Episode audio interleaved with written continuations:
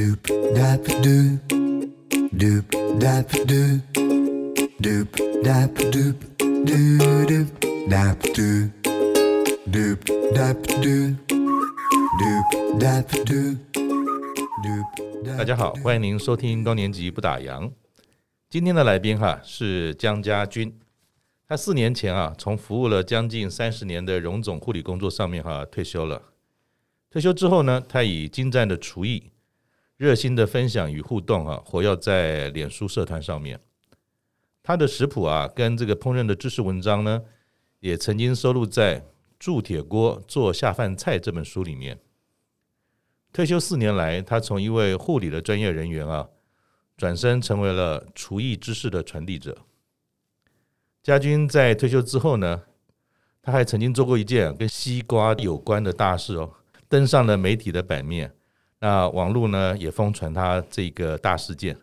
那到底家军做了什么轰动武林的事呢？那我们就赶快请家军哈来自己说说这段西瓜的故事。主持人你好，各位听众大家好。大热天要吃西瓜是件爽事，是因为你买了什么大西瓜或者吃了大西瓜吗？就是这个西瓜事件是什么？呃，这是发生在去年，嗯，就西瓜。刚上市的时候，嗯，那我在铸铁，我爱 stop 铸铁锅社团，他办刀工比赛，嗯，那我为了参加竞赛，我就想说要出奇制胜，嗯，在 Costco 买了一颗大西瓜，那那个西瓜就是有红肉跟白肉，嗯，还有绿皮的差别嘛，嗯嗯嗯，那我就利用白肉跟红肉把它的。一体成型，有牙齿跟牙肉的拟真的形状。那这跟你上上班场的工作也有关系吗？是因为我在台北龙总牙科部服务了快三十年。哇哦！所以我每天看人家的牙齿，牙齿是我最熟悉的东西。那我就用西瓜磕着一个牙齿，然后他的门牙掉了，嗯，掉在他的舌头上面。嗯，那后来只是。我就用这张照片参加比赛。嗯，那登那因为 cos 那个西瓜是在 Costco 买的，嗯、我就放到 Costco 的社团的那个把照片登上社团，然后我只是写了一句说小心笑掉大牙。嗯嗯嗯，那得到热烈回响啊。嗯嗯嗯。那就有人留言说：“那牙齿掉了怎么办？”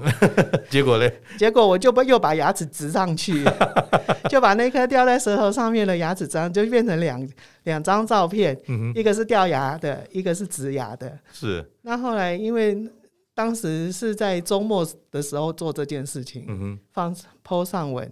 那礼拜周末可能新闻少吧？嗯。那各家新闻就各个时段都报道这篇。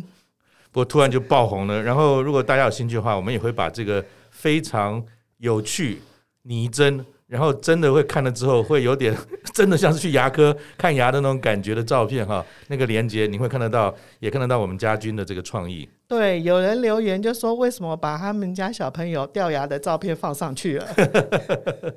那请教您一下哈，我知道说你们在这个呃社团里面呢，有一个叫做 Stop。这个铸铁锅的社团、嗯、是，然后其实江湖上呢，你有一个封号叫做学姐，那你也可以讲讲说这个学姐的由来是什么吗？是，那因为我年纪比较大，嗯，在社团里面啦，年纪比较大，嗯、是，然后入社的时候比较，那那时候人数才三千人，现在已经八万多了，哇，所以算是比较资深的人，然后我经常 po 的。东西又会就是回答性会比较立即，或者是比较大家都叫就会尊称学姐啦。就说要请教问题的时候，就说学姐。嗯嗯。那我既然就被大家就称为学姐，我就自封为学姐。嗯嗯。因为我们在医院职场上面，大家也都是叫我学姐学姐的。是是是，所以我觉得这个称号也很亲切。嗯哼。那我就每次 po 文，我就会写说我是学姐。嗯哼。所以，所以一路上，如果各位在在这个搜寻引擎 Google 里面打学姐的话，不一定是出现政治上的学姐。我们美食圈呢，也有一位学姐，就是家军。家军，可不可以请你聊一下你的人生上半场那二十八年在忙些什么？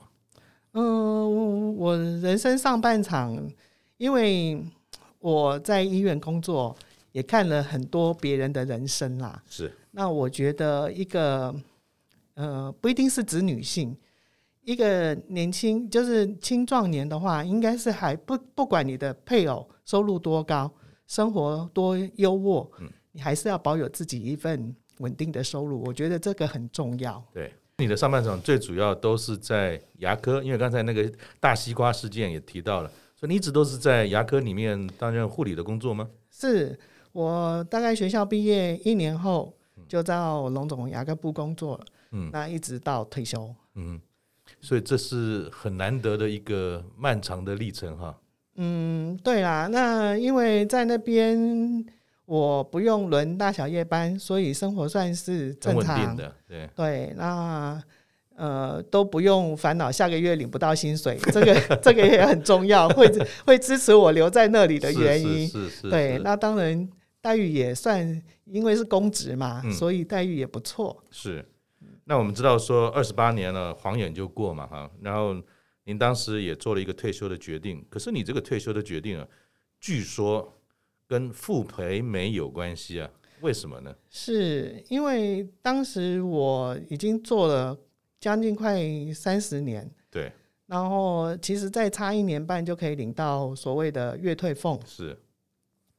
那我没有，就是很任性的决定要离开职场的话，当然在工作上面有遇到一点事情啦。嗯、那那看了那时候就看了一个傅培梅的传记的电视剧。嗯、那傅培梅老师的话也是人家称的傅太太好命婆，嗯嗯，其实她也不需要为家里收入来烦恼的事情。嗯那可是他就其中讲了一句话，说他那时候要去做厨艺教学的时候，他就讲了一句话，说为什么别人想学我不能教？嗯，对，并不是为了他想要去做增加收入的这件事情，是因为别人想学，嗯，所以他想教，嗯，对。那这句话打动了我，嗯，我就想说，趁我还有活动力的时候。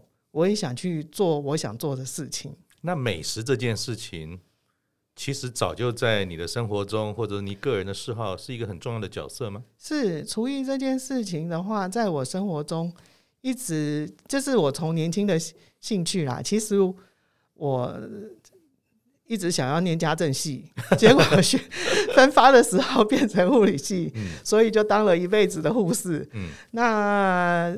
厨艺这件事情，我也一直有在学习。嗯哼，那那我分享的对象就是主要是身边的人，同事啊。嗯哼，那有教他们，有些就是新手妈妈。嗯哼，会教他们做一些料理，然后有同那个年轻的呃新嫁娘，就会有一些第一第一年的年夜饭也会来跟我讨论。嗯哼，嗯，那当时决定了要退休，然后也因为。傅培梅女士这本书的一些启发，那你当时对退休后啊，准备的一些生活要做哪些事，是不是有一些比较具体的想法？在那个时候，我当时候是计划想要去当呃厨艺家教，因为我也不想说把我拿到的退休金去搞一个事业，万一赔光了，我觉得我也会觉得自己。是那个服务了半辈子，那把把一下子搞光了，这样子也很可惜啊。对对，所以我就想说，我去当个厨艺家教，到人家家里教教做菜。嗯，有课程我就去上。嗯哼，啊，没课程的时候我就自己在家里进修也无所谓。嗯哼，那后来就是遇到了疫情。嗯哼，不方便到人家家里上课。嗯哼。所以我就变成在网络上面分享，嗯，那网络上面分享当然是没有收入了，嗯，哦，那这个对我而言影响也不大，嗯哼，所以那后来在我爱 stop 铸铁锅这个社团里面，因为他有良好的管理员，把众那个大家在社团里面那么多人，可以把它气氛弄得很和善。啊，我愿意在那边尽情的挥洒，我把我所知道的、能够做的，然后尽量分享。那 Staup 是是一个铁锅是吗？S T A U B，它是一个什么样的社团？从您退休之后才加入的吗？还是之前就已经有在活动了？没有，我退休后才申请了 FB 的账号，嗯、然后才加入。嗯、那那时候可能也是刚成立吧，所以才我加入的时候才二零一九年的十月，那时候才三千多人。哦，那您选择这样的一个社，因为我们知道美食的社团非常多。那您之所以选择这个社团加入，作为一个退休后新生活的起点，有没有什么特别的原因？其实我也选了很多个社团，只是后来留在这个社团发展比较多，就是因为在其他的社团，一方面可能呃很冷，就是说我分享的反回馈不大，所以应该讲就就是缘分不到。Staup 的跟你的缘分特别好，也有可能啦。嗯、那因为我 Staup 的锅子我本身就很喜欢，然后我是觉得一个它算是昂贵的。锅子跟其他锅具比的话，嗯、那我觉得说一个昂贵的锅具，你要好好利用，才能发挥它的效果。嗯、那在社团里面，其实他们也叫我放火队队长。怎么说放火队？因为我我会跟跟人家介绍说这个锅子有多好用，多好用。嗯、那其实你要买锅子是要来拿来用的，那你要知道说这个锅子可以它。最大功能是做什么？一个大椭圆锅，平平的。你一般人拿到那个，就是欧洲人设计那个，那个叫鱼鱼拓锅。嗯，它是做意式水煮鱼。嗯，主要因为有一点汤汁，所以它有一点高度。那意式水煮鱼，我们台湾人，你可能吃几次以后，你可能会不习惯那个味道。嗯，不是主力。那我就把它发展成我们一般的蒸鱼，就是你可以做泰式的呃柠檬柠檬鱼，泰式柠檬鱼。是，然后我们一般的蒸鱼葱油鱼，嗯哼，对，然后还可以蒸龙虾，所以其实你也发挥了很多的巧思，不一定要走传统欧洲路线，没错，反而更适合大家家常菜。是我把我做出来之后那个。管理员就说：“其实当初的法国人设计这个锅子以后，一定不会想到说我居然把它用 用这样子的用法。”是，对。所以是不是也是因为这样？其实，呃，我们讲说人与人之间的互动，在网络上就是这样子嘛，有来有往。所以也是因为在那边，您有一些自己的独到的创意，然后你也无私的分享，所以慢慢的、慢慢的在那边。就有更多的互动，而这个社团也因为大家的一起的努力，而变得更加的这种什么讲，更加的热闹的嘛。是没错，就是原本从一天不到十篇的 po 文，可能现在一篇可能有五十篇以上，大家会踊跃的 po 文。嗯哼，对，那只因为我也会鼓励说，我分享的就是做法菜色，大家。你有做你就 po 上来，嗯哼，我才会知道说你做的程度。你是怎么做的？有没有什么点你可以再给些建议的？对，就像有一个舍友，他就是我教他铸铁锅无水蒸鱼以后，嗯、他就开始就一做，他就发现哇，这个很好吃又方便。他说他每个礼拜就蒸一条鱼。嗯，那 po 上来。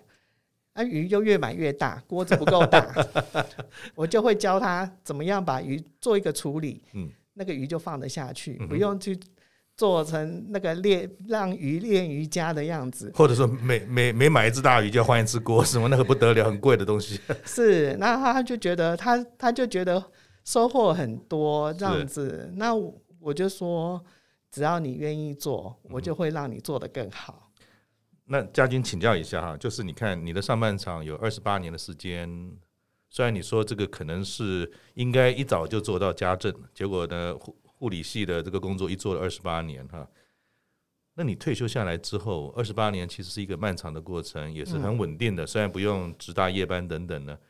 一般人我们都说啊，退休之后啊，有的时候会有一些退休症候群啊，我不知道说家军你有没有退休症候群这件事，还是？看了傅培梅的书之后，马上就有启发，立刻就往这种烹饪的角度开始新生活？嗯，当然会有一刚开始一一没有工作的时候，你会觉得说时间多很多。对啊，对，那当然我不可能有把时间都在做菜上面，做给谁吃？对，然后我也会把我的画笔拿出来。我那那时候刚退休那一年，那半年里面，我大概也画了蛮多画的。然后我也去参加社区的桌球社团。哦，桌球。对，然后现到目前为止都是维持一个礼拜五天，每天两个小时的桌球。所以其实您运动，您的这种非专业的生活也很多彩多姿，不是只有烹饪而已。嗯，是的，只是说我在网络上面分享的是只有烹饪这一块而已。嗯，嗯，那后来呢？就是退休之后，我们讲第三人生开始了嘛，哈，感觉上烹饪就是你的主轴了。那你可不可以聊聊烹饪这件事情？虽然你说很早很早以前就开始喜欢它，对你来讲，烹饪这件事啊，它为什么重要？而它对你的意义又是什么？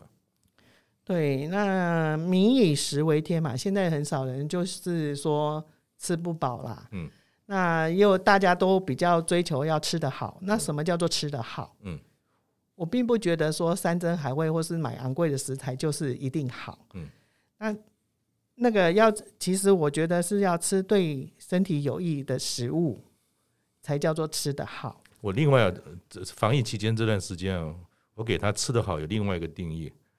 就是太太做的就是好，那太太做给你的，她她一定不会做不好的东西给你。没错，对。那这个其实外食如果减少的话，在家里的话，家里做。其实为什么我在网络上面会因为疫情的关系，大家是在关在家里做菜的时间多了，嗯，没变化，他就在上网找资料，嗯，才会发现。我的存在，所以这个有的时候是一则以喜，一则以忧哈，就是东边掉了线，其实西边又捡了钱，这个就好像是一种你讲也是命运上面的机缘，缘分吧？对对对，嗯。然后我是觉得你要烹饪，就是说我们选好食材以后，你的烹饪手法也很重要。嗯，你在烹饪的所谓烹饪，就是你把食物加热到你可以吃进肚的这个过程。嗯。可是过程不对，你就把那个食物弄坏掉。就是虽然是一个好的食材，可是把它的味道或者是它的营养精髓给毁了。对，你就把你你的你没有办法保持保，就是没有用合适的手法让它保有营养素的熟成过程，就让那个食物变质了。嗯哼。对，就像就是为什么很多医生都提醒大家不要少吃油炸的食物，嗯哼嗯哼，因为油它就是经过高温，嗯哼，它就会变成反式脂肪，嗯哼，反式脂肪吃到身体里面就是坏的胆固醇。所以其实你也把这么多年来的专业结合到烹饪里面，不是只有好吃而已，你也兼顾了健康跟安全。是没错，是我一直因为我们所在。网络上面很多分享，你会觉得他菜做的很好的，通常就是有些是专业的厨师，嗯哼，那有些是多年的家庭主妇，嗯哼，可是他的学习过程里面，通常都是师徒制，嗯，他看别人怎么做，他就跟着做，嗯，那或许他可以超越，做得很好，可是他从来没有想到这个过程为什么一定要用油炸，嗯，对，不油炸可不可以？嗯，啊，我在铸铁锅。为什么我会喜欢铸铁锅的原因，就是我在铸铁锅身上可以找出，就是不需要油炸也可以做到油炸的效果。哦，对，就像那个我们一般做台湾的台式卤肉，嗯，很多五花肉就是先炸过再下去卤，对对对对，或是卤排骨。对，那家军请教你一下哈，您刚才刚开始讲提到退休，其实想要本来是从这个烹饪家教开始，嗯。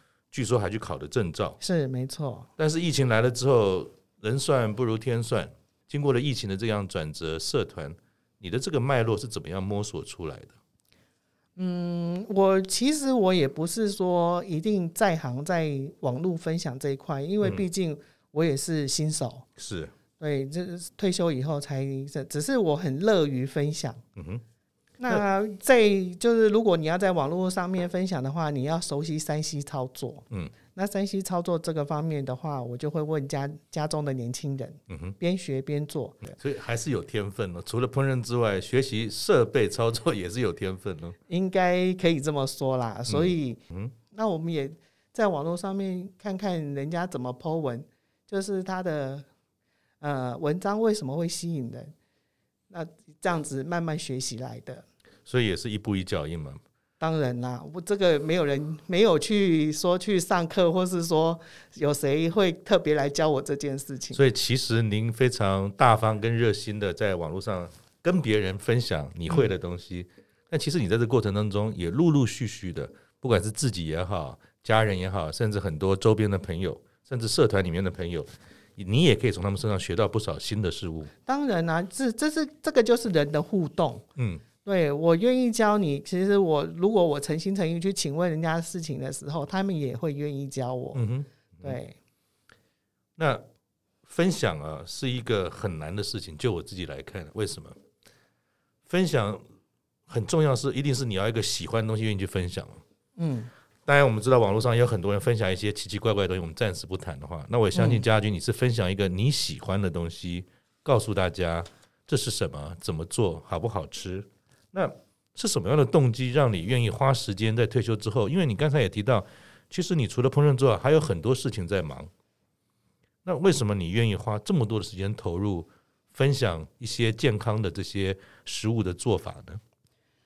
我在很早以前，我就是我的分享对象就是我身边的人，可能就是我的同事、我的朋友，哦，我的家人。那这样子，我他们给我的回馈是觉得说啊，我的我的我的烹饪做法很简单，很快就会有成品。嗯，他们就很相信我，愿意去做。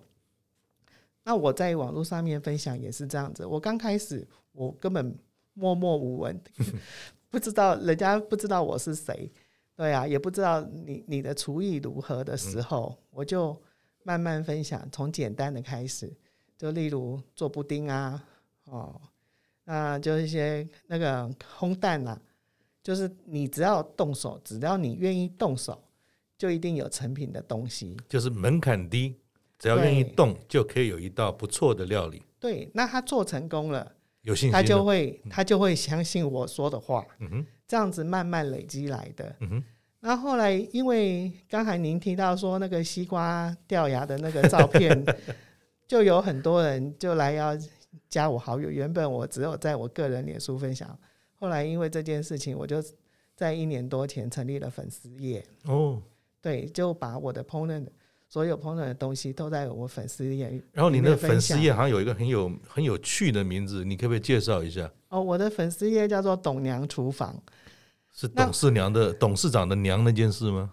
呃，不是我的。因为我先生姓董啊，还有我的小孩就是小董，那我是小董的娘，所以叫做董娘厨房。OK OK OK，对，这样子就是让人家比较好记啦，就像学姐一样，就是你不记得我名字的时候，就记得这个董娘跟董娘厨房跟学姐这样子，容易记。对，那就粉丝就后来就越来越越来越多。那以前以前我。分享的对象就只有周遭的人，我以为我的影响力就这样子。是，那粉丝越来越多，我就后后来有发现有西班牙的啊，这么远也来对也也也也跟我学如何炖牛尾汤。嗯，那我粉丝专业办活动的时候，我要寄礼物，对方告诉我他住巴拉圭，所以突然我就觉得另外一边也有人。对，我就觉得说我的影响力居然可以到那么远的地方，嗯、所以我就跟着总做这件事情。嗯、我就觉得我做的事情是对的，这个方向是没错的。对，那如果可以这样子可以帮助人的话，也是另类的义工啦。我并没有说一定要飞到。站在路边当导护老师，或是导护家长，这样子才叫做义工。嗯哼，我觉得我这样子做的这些事情也是义工。其实就像家军姐讲的哈，就是我们常在退休之后，尤其是到了我们五六十岁左右，我们如果平平安安走过了上半上半场，其实大部分的人啊，像我们这样年纪，都会想一件事：我可以再做些什么，不管是回馈给社会，或做一些自己开心的事，也让别人受到帮助。那当然，很多人是做志工，有的人去做特别的事情，去协助别人。我蛮认同刚才家军所讲的，就是我们不一定是刻意的去做了什么志工，而是把自己呢做得好，也喜欢做的事情，无私的能够奉献出去，也不见得是要期待什么的回馈，或者说我的粉丝团要要冲到多少的数量，反正就是做一件开心的事，然后让大家觉得有帮助，也认识了一群朋友，可能就是董娘厨房。你目前在经营这个粉丝团的时候，最主要的初心吗？是没错，因为我本来就没有要靠粉丝团有任何收入啦，嗯、我没有期望在这一块上面，所以也没有刻意去经营说，说其实都是佛系经营，没有 没有经营要在，也没有说想要红这件事上面，所以我也自己也做得很开心，也没有压力。嗯哼，对。那如果说我们说家军的这个厨艺，有一种特定的风格的话，通常你在董娘厨房里面，在跟这些粉丝们沟通你自己会的东西，跟大家分享的，你通常那个风格，或者说我们讲说这个食谱的这个大方向哈，你通常是怎么样准备的？嗯，其实我分享的东西就是我的家常菜。嗯，我今天做什么菜，我把它详实的记录、照相或是录影。这样子放在我的粉丝页上面，或是放在社团上面。那你有跟我一样的锅具设备，你按照我的步骤做，一样可以做得出来。嗯哼，我并不会说很夸张的要做什么很浮夸的东西，然后让大家说啊，只是看得很好看，只能按赞，其实都学不到东西。那会不会是因为您的风格就是家常二字，所以这是每个人上馆子偶一为之？挑挑嘴，少什么名菜，偶一为之。可是每一天要夹个刷嘴，方便做又营养，这是不是大众的需求啊？是没错，因为你不可能，因为我就是希望大家尽量少外食。嗯，主要外食就是因为餐厅它为了要求快，它可能用了一些比较快速熟成的方式，或是说有人工甘味的问题。嗯哼。所以希望大家都在家里开火。可是开火这件事情，如果让你觉得是个很累的事情，你就不会去做。对，对，所以我就是尽量把手法简单化。嗯哼，尽量把，而且可以把就是名菜，哦，像我去跟陈安琪老师学的墨鱼大靠，我就用无水料理的手法做的很简单。这样子，只要你愿意按照我的步骤。是我在社团里面也直播过，就是这一道菜的做法，嗯，很多人都做出来，都觉得说，为什么我可以做的这么好吃的东西？这样子大家在家里吃的很愉快，我看了也很愉快。所以可不可以这样讲？虽然家军刚才提到说都是很简单的东西，我我我约略大概可以感觉到您的风格就是，其实还是以简单的料理。哎，手边就有的一些特定的器材，然后做出一些健康，然后让家人也喜欢吃的料理，好像会是您对于这个食谱上，或者说您的风格上比较追求的大方向。也并不是说一定说是简单就好，不是说我把菜食材弄得很简单，水水煮烫一烫就好。对，我所谓的简单，是我把步骤简单化。对对对对对，你要你想要做一个。大菜，可是我把它简单化，让你很容易、轻松的可以做出来。我的意思是这样，所以应该讲说，善用设备或一些烹饪的技巧，或者某些科学的知识，其实他就可以做到这件事。对，没错，只是说很少人会这样子告诉你。而且你还可能把它 SOP 都写下来吗？那当然啦，只要我愿意，我我有我在呃。就是网络上面分享的，我就一定尽量写详细。然后像我收录在食谱的这个上海菜饭的话，也是在社团里面大家复制最多的。嗯嗯嗯。那复制最多，有些人就会提问题。那我把这些问题收集起来，就一直在修改。嗯。修改我的食谱。所以修改到这样子大半年。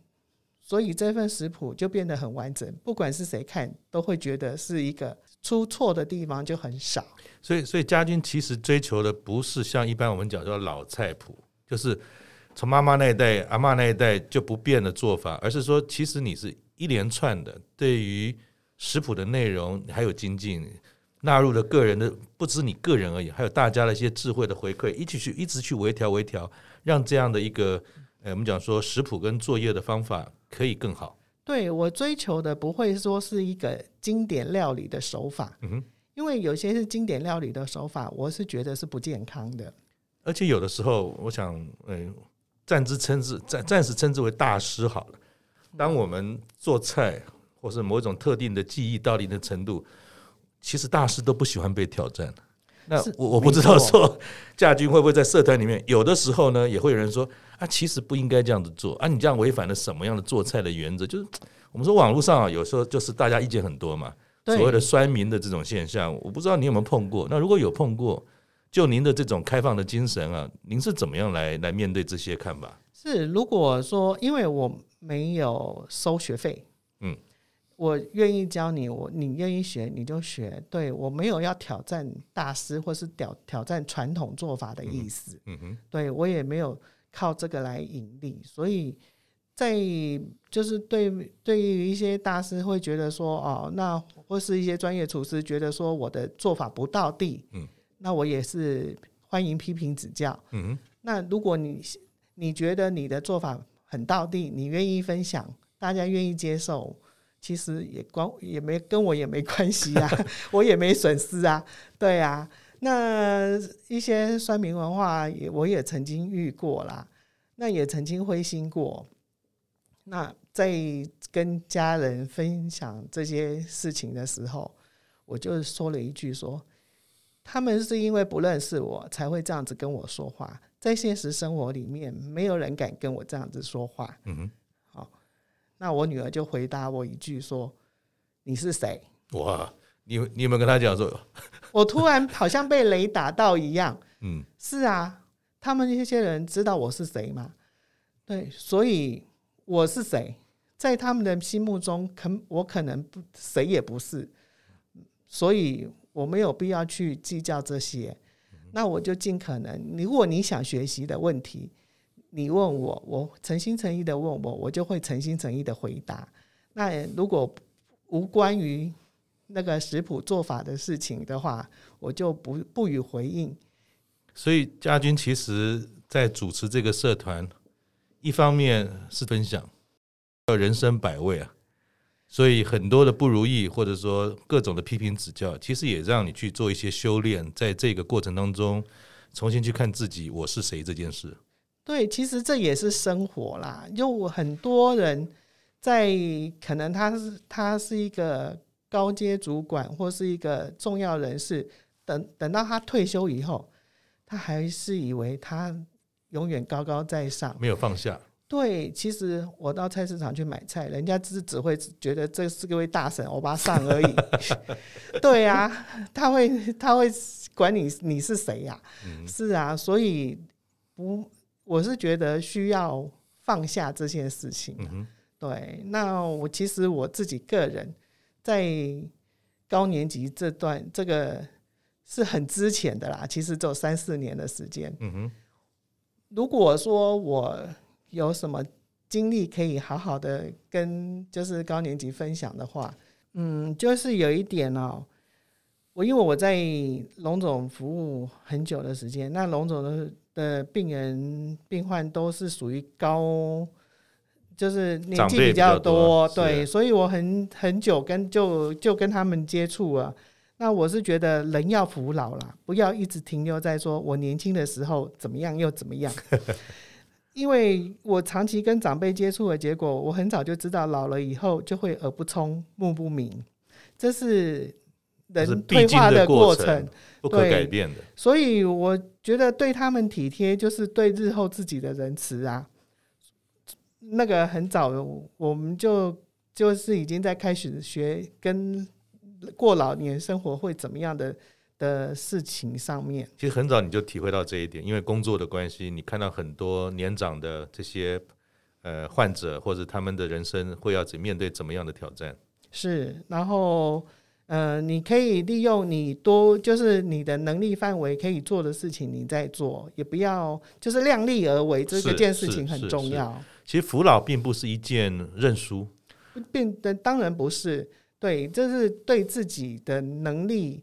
就是可以发挥的就尽量发挥，可是也不要去做一定要非得挑战，是这样子。对，量力而为，接受他跟老相处，然后能够过一个自己觉得开心的生活就好了。是的，请教家军哈，诶，您退休了，嗯，如果回首看过去啊，这个将近三十年的这些历程，如果你也可以有些分享给我们这些高年级准备退休的这些朋友们。你的认为啊，就是什么时候最好开始要做退休规划这件事情？退休规划的话，其实就是在你就是要觉得你的生呃，就是你的退休资金够了，经济上要先做好一些准备。对，你的经济上面就已经有准备好了，那你就是随时可以没有工作、没有收入都没有影响的时候，你就可以开始计划你想要退休这件事情。那退休除了钱要够用，不会钱花了一半没有，还有哪些事情你觉得也是要做些准备的？嗯，如果我是觉得说，像退休以后没有经济压力，不需要说有收入，就是需要去还要再去经营另外一份工作的时候，你就可以去做一些你的用你的特长，你你会的事情，去做一些无偿的分享。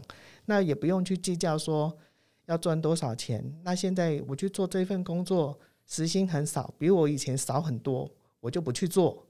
其实这个就是就会你就会停滞在那边，永远走不出去。所以要自己不要设限，有些可能就去试，而不是先有一个条件才去做。对，像我很多同学，这那种上市公司的高阶主管。他年薪超过五百万以上，退休以后，他就无偿教人家做有机栽种。哦，那差异很大。是，那这是他喜欢的事情，他也乐于分享，那做得很高兴。嗯、虽然大太阳的 晒得黑黑的也无所谓，这样子。然后也也有很多人去做运动教学，像我们桌球社团里面也有一些。老人他他就是可能之前就桌球打得很厉害，那总是有一些新社员比较不会打的，他就也可以做免费的教学。嗯哼，大家也都都也都很高兴。像你这样提到，其实大家很多这些退休的朋友做了很多下半场的事，事实上上半场并没有做，而且差异很大。像你刚才讲那个上半场是一个高阶的经理人，结果现在教人家怎么种菜。嗯。甚至还是无偿的在干这件事。是，一般人会讲说你大概头坏掉了，可是到了下半场，其实这还是很自然的一件事情。他很愿意去做自己喜欢的，跟人家分享。是啊，那像以以你为例啊，你在退休前护理的工作一做就快三十年，现在才退休三年了，你就做了非常多以前可能都没想过做过的事情。嗯，那我不知道说，经过这个摸索的过程，有些是些机缘，有些自己的努力。甚至女儿问你我是谁这件事，你有没有发觉说，哎，好像退休之后啊，这几年有一些事情是自己都不知道的新能力，你有这样的一种感觉吗？嗯，当然有，可是就是你要做了，你才会知道。嗯，怎么说？你有进，你有你有踏出去，就是就是说我愿意，就是无偿在网络分享，我才会收到粉丝给我回馈的这一块，我才会愿意更努力的在做。这个就是正向循环。嗯哼。就是对我而言，我就觉得人生是正面积极的。嗯哼，对。所以就是说，新的能力并不会从天上掉下来。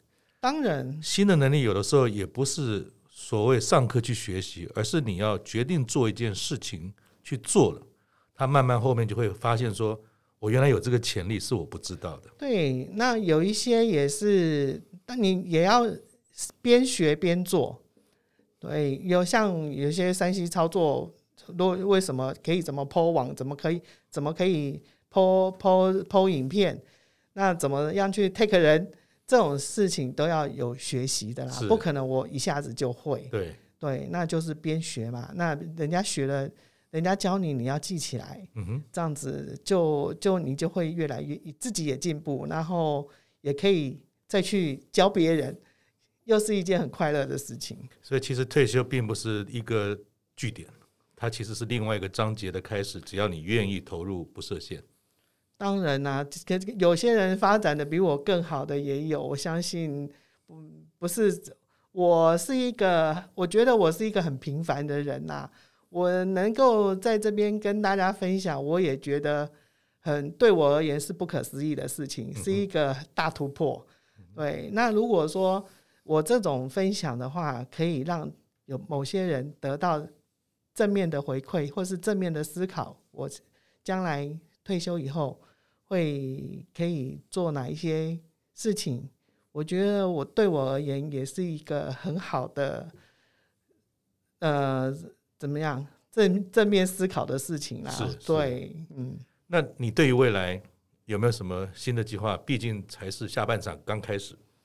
嗯，其实我不会把自己有什么太大的远大的目标，或是说太大的计划。那现在也很多人就称我网红啊，其实我并没有要在做红这件事情上面有很大的努力啦。比如看我的那个。呃，脸书那个粉丝页是佛系经营，可是如果说红这件事情可以帮助我把我的理念、把我的想法、做法让更多人知道的话，我会愿意做。其实就是分享你喜欢的事情。也让更多人能够跟您一样做一起喜欢的事情就够了。而且这是就是有益身心的事情。嗯，对，我喜欢花钱，也不见得是一定要让别人也要跟我一样喜欢花钱。所以，之所以我是说，对大家有益健康的那个烹调烹饪方式的话，那因为家每你每天一定要在家里煮饭烧菜，是是，那对煮饭烧菜的人。其实，如果你用不当的手法来做这件事情的话，它也是一个伤害。嗯哼，我们在医院里面也常常会看到说，不烟不酒的家庭主妇，她会得肺癌。嗯哼，其实跟她在厨房里面长期不不好的油烟是，并不是说那个说煮饭有油烟就是一定要就是都全部都用水煮的。嗯。油烟这件事情，你要把它变成一个是不要变成是一个伤害的事情，就是在你的手法上面，你的温度要控制好。嗯哼，对，并不是说油这就就一定不好。身体油也是身体的重要那个元素之一啦。对啊，因为很多妈妈或者是女士或者是太太照顾了家人一辈子，结果付出的是自己的健康。我想。每个吃的开心的人都会有点罪恶感。如果能够从您这边知道什么是正确的烹饪方式，其实也是一件非常好的事情。对，所以我分享的那个东西，并不是说只有好吃而已，是对做在做菜的人、做菜的人，在家庭做做在厨房忙的人，也是要做到保护的责任。嗯哼，对，让我们自己。你要自己照顾好自己的健康，你才能有能力去照顾好别人。没错。那最后，呃，家军可不可以让您啊来分享一两道？因为最近实在太热了，有没有什么您这个这种私房菜夏日的懒人轻食料理？呃，我分享一道夏天大家都很喜欢吃的绿豆汤。嗯，绿豆汤的话，呃，我会先分享怎么样选绿豆。我想问主持人，你觉得绿豆，你的印象中，如果你要选绿豆，你要怎么选？嗯，要长得漂亮的，没有裂开的，然后不要太大力。嗯、呃，通常对绿豆的话，通常它不会个头不会太大，嗯、就是大概米粒大而已。嗯嗯，嗯。那你所谓的漂亮，就是胖圆圆亮亮的吗？对对对对对。哦，那就错了。哦，是哦。我们我们的绿豆有分油绿豆跟毛绿豆。那油绿豆的话，它就会长得亮亮的，皮亮亮的。那我们要好吃的煮绿豆汤的绿豆，要是这样选毛绿豆。毛绿豆，对它如果新鲜的话，其实你也力够好，你会发现它是它的那个表皮上面还有细细的毛。那我们去买的时候是可以指明吗？还是说其实你要自己看才知道？其实它那个现在的包装上面，它会有指明说它是毛绿豆，哦，所以要买毛绿豆。对，那它的表面看起来就是雾雾的，它不是亮亮的，不是油亮的。所以不要选漂亮了，不要选那个，不要选看起来绿 绿绿的，就是好绿豆。对，不要选那个绿绿亮亮的，不要选那个油亮油亮的，要选那个雾雾的。是是是，对，那个毛绿豆来煮绿豆汤才会好喝。嗯哼。那绿豆汤最简单的方法就是用电锅。我们家呢，每个应该大部分家庭都有电锅。嗯、那电锅外锅放一锅，要放一杯水。嗯、然后十人份的电锅的话，可以煮到两杯的绿豆。嗯、那绿豆我跟水的比例的话，大概是一杯绿豆比十二杯的水。嗯、组成的绿豆汤，这个是我认为最好的的吃的比例了。嗯那外面外锅放一锅一杯水以后煮，那当它跳起来的时候，你不要去掀盖，嗯，然后就焖着一个小时，嗯，让它自然降温，自然降温一个小时以后，你再去打开，嗯，那个绿豆大概都已经就是有开了，对，裂开裂开裂开的，嗯，可是不会有一层绿豆皮放。就是它的豆沙是包在豆皮里，嗯嗯嗯嗯，里面不会说豆皮是分开的，嗯、浮在浮在那个汤上面。嗯、那这时候才加糖。嗯、那糖的分量的话，如果没有糖尿病的考量的话，我会建议跟你的豆子是一样的量，所以你一杯的豆子就加一杯的糖。嗯嗯、如果这个煮红豆汤、绿豆汤，你的糖放的不够的话，你就会吃到一个生豆味。嗯嗯嗯嗯嗯嗯，所以糖量的话，呃，如果没有限糖的考量的话，会建议跟豆子的量是一样的。嗯哼。那这时候你再把电锅的按钮压下去，因为你已经放了一个小时，它还会有一个一些水汽回流在锅子里面。嗯。那你压下去，它大概会在差不多五分钟以后才跳起来。哦，所以还要第二次。对，加糖以后一定要再加热哦。这个是红豆汤跟绿豆汤好吃的秘诀哦，才不会说豆子泡在甜水里面哦。这样子，它因为加热的过程里面，它的那个糖分才会被豆子吸收哦。这就是美感。对，你的你的豆子才会是甜的，不会说是不甜的豆子泡在糖水里面。豆糖分离。所以一定要再加热一次。嗯、那加热以后，一样再焖一个小时。嗯、通常我会我自己个人的做法，我喜欢在睡前煮绿豆汤，那就焖着，到隔天早上就有好好吃的绿豆汤可以当早餐。嗯很棒。所以美感就在第二次的加热。那同样，刚才家军也提到，你不一定要大热天，白天煮。睡觉前用电锅安排好，其实第二天醒过来又有早餐，第二天的冷饮也都有了。嗯，谢谢谢谢家军，做菜不是只有刀工，而它是一些智慧。而家军的风格就是把健康的料理，不只是照顾别人，也让做菜的人有一个健康的人生，让全家人一起吃好的食物。谢谢家军，我们下次见，拜拜，拜拜。